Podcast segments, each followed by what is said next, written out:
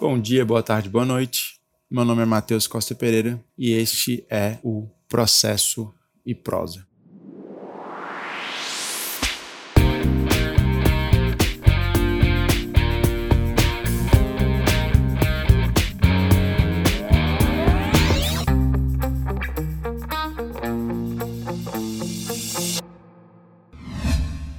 Hoje a gente vai tratar da acumulação de pedidos. Antes, contudo, de entrar nesse tema, me permitam algumas considerações adicionais sobre pedido, especificamente sobre pedido imediato ou bem da vida. Então, na nossa última conversa, tratamos dessa diferenciação entre pedido imediato, também, chamado, também conhecido por espécie de sentença ou providência jurisdicional reclamada, e o pedido imediato, que é o chamado bem da vida, aquilo que efetivamente se persegue em juízo. O que eu queria que vocês notassem é que há diferentes situações em que esse bem da vida ele não vai ser algo necessariamente palpável, algo material. Então, deixa eu dar alguns exemplos para vocês e complementar essa explicação. Vamos imaginar o seguinte: ação declaratória de falsidade documental. Ação declaratória de falsidade documental. Então, pretende-se basicamente né, que seja reconhecida a falsidade de um documento, seja uma falsidade é, documental, seja uma falsidade ideológica. Imagine, portanto, vocês que você tem aí, do ponto de vista do pedido imediato, uma declaração. Né? É, a espécie de sentença é declaratória, né? ao menos no tocante à, à carga eficacial que prepondera. É, e qual seria o pedido imediato? O bem da vida perseguido. Ora, o bem da vida é justamente a falsidade, o reconhecimento da falsidade do documento. Esse é o bem da vida. Você vai ver isso. O documento ele vai se desmaterializar porque foi reconhecido como falso ou coisa parecida? Não, isso não vai acontecer. Vamos imaginar outras situações. Vamos imaginar a invalidação ou a anulação de um lançamento tributário. Ou vamos imaginar a invalidação de um auto infracional, por exemplo. Ou de um ato administrativo qualquer, ou pense ainda na, na no desfazimento da coisa, na desconstituição, na rescisão da coisa julgada. Tenho em mente todos esses exemplos. Quando você anula o lançamento tributário, isso faz desaparecer o lançamento? Ou melhor, você vai, você vai ver isso sendo anulado, desconstituído? É algo palpável, algo visível, olho nu, coisa parecida? Não. Obviamente que não. Quando a, a coisa julgada é rescindida, vale o mesmo raciocínio. Né? Quando o auto de infração ele é invalidado, vale o mesmíssimo raciocínio. Né? Quando você pode valer, é, pensar no mesmo raciocínio quando você pensa numa interdição, né? quando você pensa num divórcio, quando você pensa na dissolução de, um, de uma união estável. Então eu estou dando aqui vários exemplos de situações em que sempre, né, sempre existe essa ideia de, de bem da vida, né, de, essa diferenciação de pedido imediato e imediato, mas o bem da vida ele vai se satisfazer, né, o pedido ele se satisfaz no plano normativo, no plano da linguagem. Então, quando né, o juiz ele decreta o divórcio, isso já satisfaz o direito ao divórcio. Quando o juiz ele decreta a rescisão, quando ele desconstitui a coisa julgada, isso já satisfaz o direito, né, que é o bem da vida que você está buscando, né, que é justamente a, o desfazimento da coisa julgada ou a anulação do ato administrativo e assim sucessivamente. Por que, que isso acontece? E aí vejam qual que seria o, o, o contraponto disso. Ora, o contraponto disso seria você imaginar a entrega de alguma coisa, a entrega de um veículo, por exemplo, é a devolução de um imóvel, que também é uma obrigação de entrega de coisa, é uma reintegração de posse, que também é uma obrigação de entrega de coisa.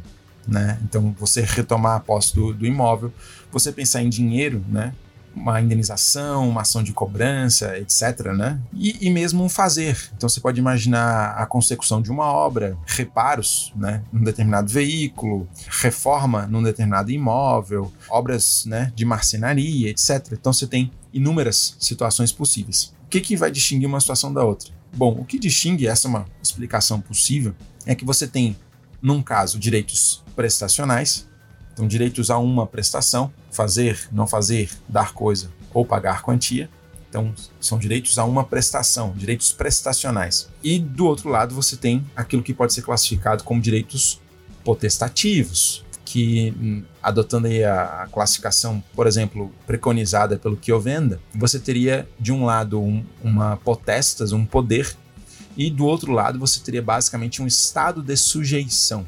Um estado de sujeição, de modo que a satisfação desse direito potestativo ela independe de um comportamento da parte diversa, ela independe de uma prestação, que é o que você tem no fazer, né? que é o que você tem na entrega de coisa, que é o que você tem no pagamento de quantia. Então, é por isso que quando você está diante de um direito prestacional, o bem da vida ele pode, em boa parte dos casos, ele vai ser algo palpável, é algo que você vê, é algo que você enxerga, eventualmente é algo que você pode pegar. É, mas quando você está diante de direitos potestativos, isso, e aí entra todas essas situações que eu coloquei para vocês, isso não se observa. Então, essa é uma possível classificação: direitos prestacionais de um lado, direitos potestativos do outro, para explicar isso que eu estou colocando para vocês. Então, direitos potestativos são esses que se realizam no plano normativo, no plano lógico. Não há necessidade de um comportamento da parte é, contrária, né, se porventura, para a satisfação do direito. E aí seriam basicamente aquelas situações em que não há a necessidade de uma atividade jurisdicional executiva.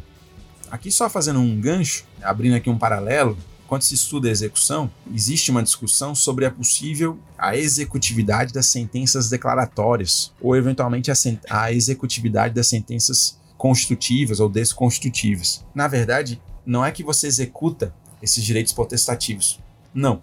O que você vai investigar é se naquela decisão judicial houve ou não o reconhecimento de um direito a uma prestação, de um direito prestacional, que é basicamente o que vai, o que move, né, é, a, atividade jurisdicional executiva. Se aquele direito prestacional ele não for adimplido espontaneamente, então porque há a necessidade de um comportamento da parte diversa, aí você executa. Então é essa basicamente a ideia. O que se diz ainda, né, mas isso é questionado por diferentes teóricos, só também uma possível explicação do fenômeno, né, da prescrição da decadência seria o seguinte: é que os direitos potestativos eles é, estariam sujeitos a prazos decadenciais, ao passo que os prazos prescricionais seriam aplicáveis aos direitos a uma prestação, com direitos prestacionais. Então há essa ideia, né, mas ela é criticada aí por diferentes doutrinadores. Então, é, de toda sorte, coloco aqui para vocês só porque traz uma certa explicação ou lança algumas luzes sobre esse fenômeno em geral. Dito isso, vamos para a ideia, ou vamos né, efetivamente para a acumulação de pedidos. Qual é a ideia de, de se falar em uma acumulação de pedidos? Bom, usualmente a pessoa vai à justiça, o sujeito né, de direito, então é, aqui é colar eu falo pessoa, mas a gente tem que é, é, ter esse cuidado, né, porque a capacidade de ser parte ela não está restrita no Brasil às pessoas. Então vale né, a ideia dos sujeitos de direito. Então, aqui é colar se eu usar o termo pessoa, né, sem fazer qualquer ressalva, né, tenho em mente que o termo apropriado é sujeito de direito, porque a gente não pode restringir a capacidade de ser parte, repito, às pessoas, à personalidade jurídica. Então, entes despersonalizados também podem naturalmente ingressar né, com demandas judiciais, têm capacidade de ser parte, tá? Então, usualmente os sujeitos de direito ou um sujeito de direito qualquer, quando ele vai à justiça, quando ele vai a juízo, ele não formula um único pedido. Então, daí você tem já minimamente a ideia de cumulação. Né? Quando há dois ou mais pedidos, haveria uma cumulação de pedidos, que também é chamado de um cúmulo objetivo. Aqui, numa contraposição à ideia de cúmulo subjetivo, né? que remete em certa medida à ideia do litisconsórcio. E qual é a razão de ser disso? Ora, a principal razão de ser disso, né, da legislação permitir a acumulação de pedidos, é a ideia de economia processual. E aí pensem vocês o seguinte, que você pode ter mais de uma pretensão, uma mesma situação de fato, ela pode ensejar diferentes pretensões. Você não precisa entrar com várias demandas, dar início a vários procedimentos judiciais, porque a legislação ela autoriza que, num único procedimento, e aí, claro, né, está sujeito a regras que a gente vai estudar daqui a pouco, num único procedimento, todos aqueles pedidos ou todas aquelas pretensões sejam cumuladas. Né? Então, eu tenho aqui claramente a concretização da economia processual. Claro que, eventualmente, isso pode trazer um certo efeito, entre aspas, colateral. Você vai tornar o, o procedimento né, mais complexo e isso vai fazer com que ele seja mais demorado, né, eventualmente. Mas ainda assim, né, do ponto de vista teórico, o fundamento seria a economia processual. E do ponto de vista doutrinário, essa ideia de cumulação, ela basicamente é subdividida, ela se separa em cumulação própria ou real Eu até prefiro esse, essa nomenclatura, acumulação própria ou real, e acumulação imprópria ou aparente. Então vejam, de um lado eu tenho aquilo que é chamado de acumulação própria ou real. Então aqui efetivamente haveria uma acumulação de pedidos. E de outro lado eu tenho a chamada acumulação aparente. Leia-se, né? Impropriamente chamada de acumulação. E qual que é a diferença? Bem, em abstrato, o que eu posso dizer para vocês é que na acumulação real ou própria, os pedidos formulados eles se ligam, eles têm uma relação entre si, eles têm uma conexão ou, ou uma ligação por uma conjunção aditiva. Então você quer, por exemplo, dano moral e dano material. Você quer danos emergentes e lucros cessantes. Você quer o reflorestamento da área e você quer igualmente um, uma indenização pelo dano moral coletivo. Né? Ou ainda você quer o reconhecimento da paternidade e alimentos você quer o reconhecimento da união estável e partilha e alimentos. Então, leia-se, né? E vocês conseguem perceber que a conjunção é aditiva, esse e, ele deixa claro para você que a pessoa quer tudo aquilo. Tudo aquilo que ela formula, ela efetivamente está buscando, ela efetivamente deseja, ela efetivamente persegue. E isso não acontece na chamada acumulação aparente. Então, o que, que você tem na acumulação aparente? A legislação ela autoriza que num mesmo procedimento você concentre pedidos, mas isso não significa que você quer todos aqueles pedidos. Então, novamente, razões de economia processual lhe permitem formular pedidos antagônicos, pedidos que se excluem, mas que você formula por quê? Por exemplo, porque você pode mais uma vez, né, a partir de um mesmo fato, você pode ter diferentes pretensões, mas existir uma ordem prioritária, existir uma preferência nessas pretensões. Ou pode ser algo indiferente para você. Então, o seu direito ele pode haver mais de uma pretensão, mas o seu direito ele pode ser satisfeito, igualmente satisfeito pelo acolhimento de qualquer uma dessas pretensões. Bem, o que, que quer dizer isso? Vamos prontamente imaginar uma situação concreta para que isso possa ser visualizado melhor.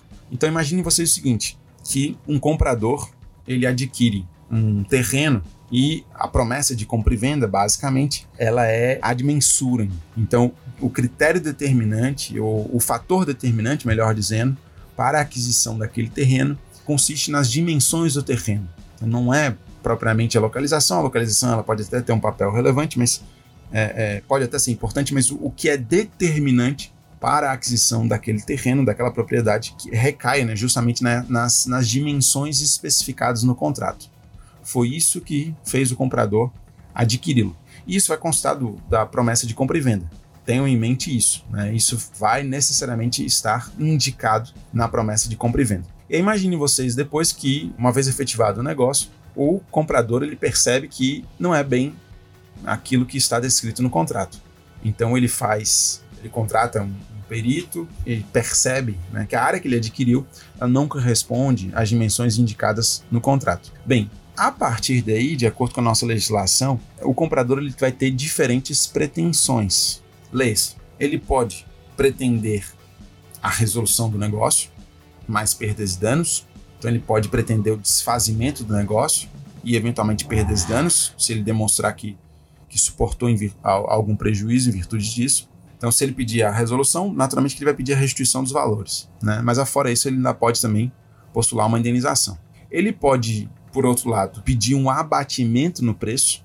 Então, ele quer manter o negócio, mas se outras são as dimensões, o preço precisa ser proporcional a essas outras dimensões. Então ele vai querer basicamente um abatimento no preço, que isso seja, portanto, calculado, né? E esse crédito dele né, que o devedor seja naturalmente condenado a devolver parte do valor. E existe ainda, né, se possível for, mas ele também tem a pretensão de complementação da área. Então ele pode pretender que o vendedor complemente a área faltante, se possível for. Então vejam aí as diferentes pretensões que surgem de um mesmo fato jurídico. Só que o que vocês percebem é que essas três pretensões elas se excluem. Leia-se. Não é possível acolher as três, não é possível pretender as três, porque uma coisa exclui a outra. Então, não faz sentido você pretender a resolução do negócio e a complementação da área.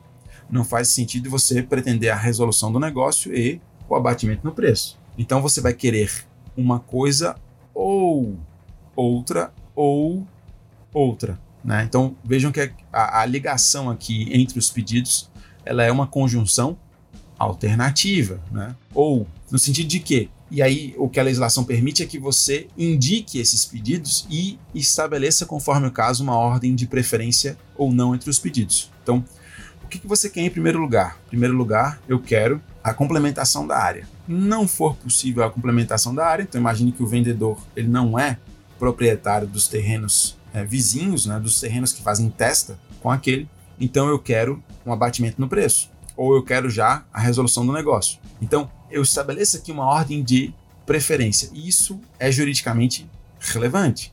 Então, isso entra também na ideia de congruência do órgão jurisdicional no tocante ao pedido. Bem, eu dei aqui vários exemplos, então vamos encaixar isso na, na classificação doutrinária. A acumulação real ela está dividida em simples e sucessiva. Então eu tenho aqui dois rótulos, né? duas classificações possíveis.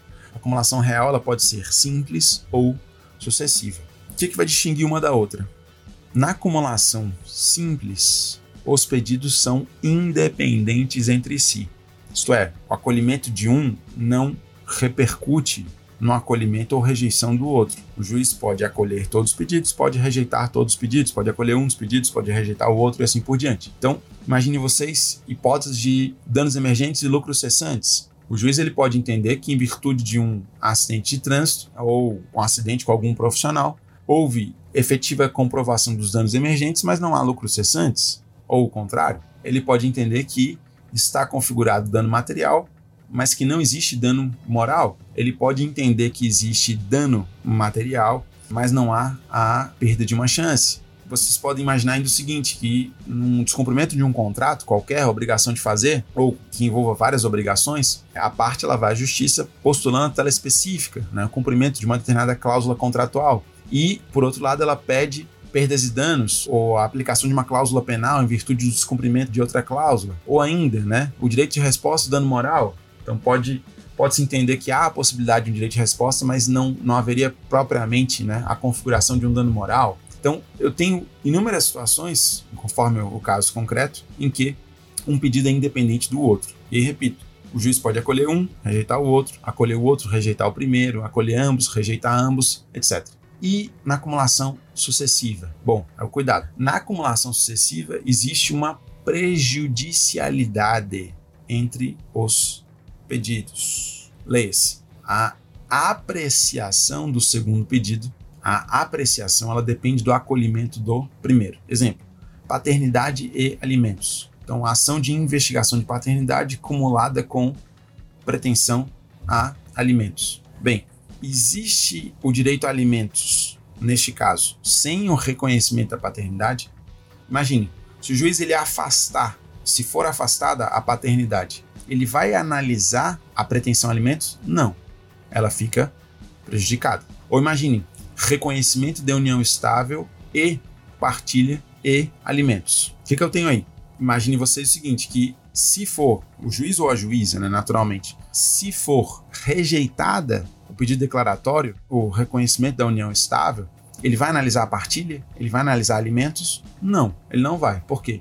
Porque esses pedidos eles ficam prejudicados. Agora observe o seguinte: ele pode reconhecer a união estável e não reconhecer a partilha ou não reconhecer os alimentos. Então, a ideia aqui é, é, e aí eu faço questão de repetir, a ideia aqui é que a análise do segundo pedido depende do acolhimento do primeiro. Eventualmente, a análise do terceiro pedido depende do acolhimento do primeiro e do segundo. Então, não quer dizer que o pedido posterior ele vai ser acolhido, não é isso. Ele vai ser analisado. E vejam aqui um, um detalhe, né? Eu coloquei aqui para vocês uma situação, união estável, partilha alimentos, mas observe o seguinte, aqui eu já estou combinando, ou nós já estamos combinando, uma acumulação sucessiva com uma acumulação simples. Por quê? Porque uma coisa é o pedido declaratório de união estável, então vamos imaginar que exista nesse caso. Então quer que seja reconhecida a união estável. Então esse pedido ele é prejudicial em relação aos os outros dois. Mas o pedido de partilha e o pedido a alimentos, eles são independentes entre si. Então aqui já, nós já estamos né, combinando as duas figuras. O juiz pode reconhecer o direito à partilha de bens e entender que não há direito a alimentos, ou contrário, tenhamos esse tipo de cuidado. E, por outro lado, quanto à acumulação aparente ou imprópria, como eu disse, o elo entre os pedidos, no particular, é a conjunção alternativa. Na acumulação aparente ou imprópria, aqui a divisão é classificação doutrinária em acumulação eventual e alternativa. Eu estou usando aqui classificação doutrinária, mas tudo isso tem repercussão prática, tá? E inclusive em relação à acumulação eventual e acumulação alternativa, ambas estão disciplinadas no artigo 326 do Código de Processo Civil. Então, 326 do Código de Processo Civil. E foi importante isso porque durante muito tempo alguns autores não trabalhavam com essa classificação. Muitos autores é, usavam como sinônimos, e a própria jurisprudência também tomava como termos sinônimos a ideia de acumulação eventual e a ideia de acumulação alternativa. Não são. Né? O 326 deixa isso muito claro. Então, qual a diferença? Na acumulação eventual, existe uma ordem de preferência naqueles pedidos que foram formulados, que foi o exemplo que eu dei para vocês. Então, promessa de compra e venda, ad mensuram, o imóvel, né, o terreno, ele não corresponde às especificações contratuais. As dimensões, não, não há essa correspondência nas dimensões. Então, eu tenho a pretensão à resolução, eu tenho a pretensão ao abatimento, eu tenho a pretensão à complementação da área. O que, que vai mudar? Repito, é se eu tenho preferência ou não. Como é que isso vai constar da petição? Eu quero isso em primeiro lugar, então eu quero a complementação da área. Primeiro pedido. Aí vem o outro. Subsidiariamente, se não for possível, é, a complementação da área, então eu quero o abatimento no preço. Em seguida, se não for possível o abatimento no preço, eu quero a resolução do negócio. Então poderia ser colocado dessa forma. Aqui existe né, claramente uma, uma orientação, uma regra que vai restringir, que vai limitar a atividade jurisdicional. É importante perceber isso. Ao passo que na acumulação alternativa não há isso, o, o que a torna, inclusive, um tanto quanto incomum, porque é difícil você ir a juízo e não estabelecer uma preferência entre os pedidos, né? dentro da ideia de uma acumulação aparente, não estabelecer uma preferência. Eu, particularmente, todos esses meus anos de advocacia, eu só consigo lembrar, por hora, uma única situação em que eu me vali da acumulação alternativa. Na verdade, é, era um caso extremamente complexo, envolvendo o direito à acessibilidade no, no trabalho, em diferentes dimensões. Então, acessibilidade comunicacional, informacional, é, acessibilidade física ou arquitetônica, entre outros. Um dos pedidos formulados pelo é, então autor, professor de uma instituição de ensino, foi no sentido de que as obras da biblioteca, as obras da, da, da área né, em que ele atua, da biblioteca, elas fossem paulatinamente convertidas ou para o braille ou para um formato digital. Então havia, né, na perspectiva dele, havia essa indiferença, não havia essa preferência, melhor dizendo, entre como é que esse direito à acessibilidade informacional ele seria concretizado. Então, se pela conversão ao braille ou se pela conversão para formato digital. E em ambos os casos, no, no afã de viabilizar o acesso dele ao conteúdo da obra, né? Essa que era a grande questão.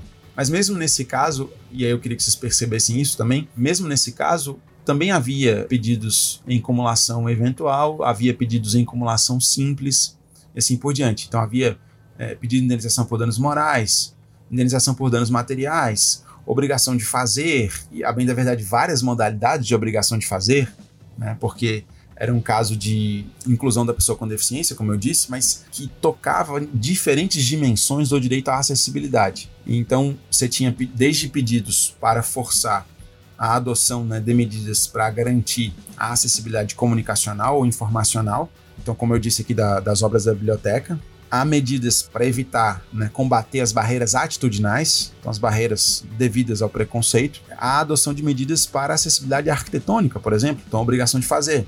Então, o que, que é preciso para é, é, tornar aquele ambiente é, acessível do ponto de vista arquitetônico? Então, eram realmente inúmeras regras ou inúmeros pedidos formulados aí em diferentes regras de acumulação modalidades de acumulação, melhor dizendo.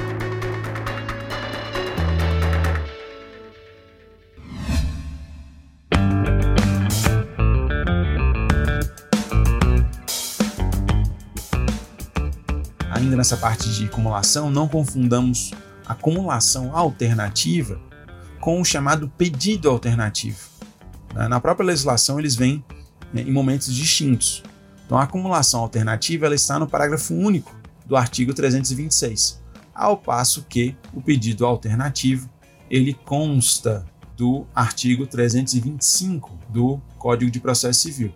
Então, no parágrafo 326, você tem a ideia de que formulação de mais de um pedido, alternativamente para que o juiz acolha um deles. Acabei de dar um exemplo para vocês. Eu quero que as obras sejam convertidas para o Braille ou eu quero que elas sejam convertidas para formato digital. Aqui pensando né, na acessibilidade para o autor, então uma pessoa cega. Acabei não, não colocando isso para vocês, mas acho que foi ficou implícito, né? Então, um professor cego que pretendia ter acesso às informações.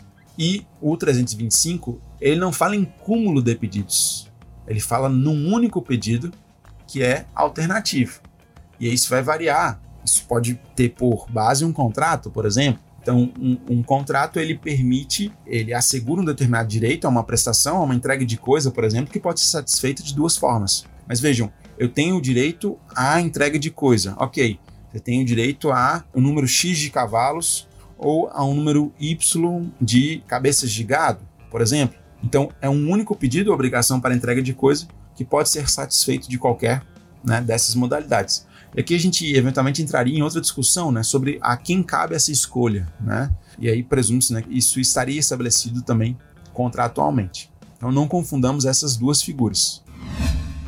Para a gente caminhar para o fim dessa nossa conversa de hoje, a acumulação ela está sujeita a regras. Então, o código no artigo 327 ele estabelece requisitos para a acumulação, para que a acumulação, portanto, ela seja admissível. Então, o que, que eu tenho aqui? Eu tenho a ideia de competência do órgão jurisdicional. O órgão jurisdicional tem que ser competente para todos os pedidos, ao menos competência relativa. O procedimento ele precisa ser adequado aos diferentes pedidos. E aí você tem aquela ideia, né? Se o procedimento ele não comporta aquelas determinadas pretensões, você pode se valer né, do procedimento comum. E os pedidos precisam ser compatíveis entre si.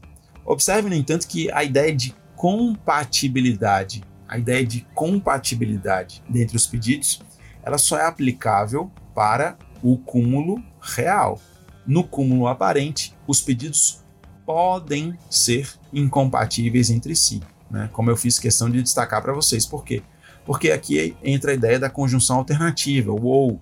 Então a pessoa não quer tudo aquilo, né? Mas ela num mesmo procedimento ela pode formular aqueles diferentes pedidos e na acumulação eventual ela vai estabelecer uma ordem preferencial que vincula o magistrado à sua observância e na acumulação alternativa para ela é indiferente, né? Quaisquer daqueles pedidos igualmente satisfazem os direitos, né, os interesses dela. Né? Basicamente, então você tem essa ideia. O parágrafo segundo, né, que traz aí uma, uma novidade, parágrafo segundo do artigo 327, perdão, ele trouxe a ideia de que seria possível o, o emprego de técnicas diferenciadas dos procedimentos especiais no procedimento comum, por exemplo. Então, se você se vale do procedimento comum para viabilizar a acumulação de pedidos, eventuais técnicas específicas de procedimentos especiais, elas seriam aplicáveis ao, ao procedimento comum. Aqui existe uma, uma polêmica doutrinária que eu vou analisar em outro momento com vocês. E por fim, dois pontos. Primeiro, essa questão da, da vinculação da congruência. Então, a acumulação de pedidos e essas regras né, de acumulação de pedidos, elas não deixam de ser aí também um desdobramento da noção de congruência. Sobretudo quando a gente pensa na acumulação eventual e na acumulação alternativa. Então, numa acumulação eventual, o juiz ele não pode analisar o segundo pedido sem dizer por que está rejeitando o primeiro. Ele não pode analisar o terceiro pedido sem dizer por que, sem anunciar os motivos pelos quais ele rejeitou o primeiro e o segundo. Então, eu tenho aqui, repito, um desdobramento da congruência. Então, eu tenho aqui uma limitação da atividade do órgão jurisdicional e eu tenho aqui também uma regra importantíssima para preservar o direito de defesa. Afinal de contas, o, o réu ele precisa ter conhecimento de antemão sobre aquilo que o autor quer. E essas regras de acumulação, é, elas garantem previsibilidade também para o réu. Então ele pode, a partir daí, ele pode é, é, desenvolver melhor as suas estratégias de defesa, sem ser surpreendido pelo órgão jurisdicional. Vejo que aqui seria uma surpresa mútua, né? seria uma surpresa se as regras, por exemplo, de uma acumulação eventual, se a ordem de preferência, melhor dizendo, ela fosse desrespeitada, Isso ia gerar surpresa, causar espécie, tanto ao autor quanto ao réu, violaria direito de ambos.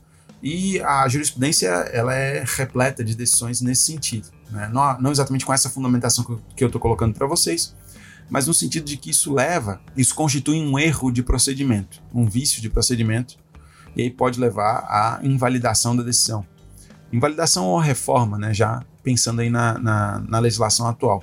Mas a questão é que existe aqui um erro de procedimento, ok? Então, esse era um dos pontos que eu queria colocar. E o último ponto é da própria alteração do pedido da causa de pedir, consoante artigo 319. Então, é possível né, que o autor ele modifique o pedido da causa de pedir antes da citação, e, e aí, antes da citação, não houve ainda a angularização do procedimento, não houve ainda a bilateralidade da audiência, então aqui não há necessidade de consentimento do réu. Até o saneamento, ele ainda poderia, de acordo com o artigo 329, aditar ou alterar o pedido ou a causa de pedir, mas aqui com o consentimento do réu. E aí, assegurado contraditório, mediante a possibilidade de manifestação deste no prazo de 15 dias. Claro, se houvesse a modificação do pedido da causa de pedir, né, você teria que é, abrir prazo também para que o réu pudesse complementar a sua contestação, certo? Aqui também existe uma discussão sobre se essa alteração do pedido da causa de pedido ela poderia inclusive ser posterior ao, ao saneamento, porque uh, aqui você tem a, a, ideia, né, de que uh, depende do consentimento do réu. E essa também é uma discussão longa, né, porque inclusive ao tempo do, do processo legislativo houve esse tipo de discussão no sentido de que é, haveria uma flexibilização, né, houve essa preocupação em flexibilizar a estabilização da demanda e permitir a modificação do pedido da causa de pedir. Mas a, a, regra que cuidava especificamente disso, é o texto, né, que cuidava disso, ele não prosperou, ele não prevaleceu. E aí nós temos aí o, o artigo 329 cuidando dessa temática. Bem, eu encerro por aqui e na nossa próxima conversa a gente retoma os requisitos da petição inicial a partir de valor da causa.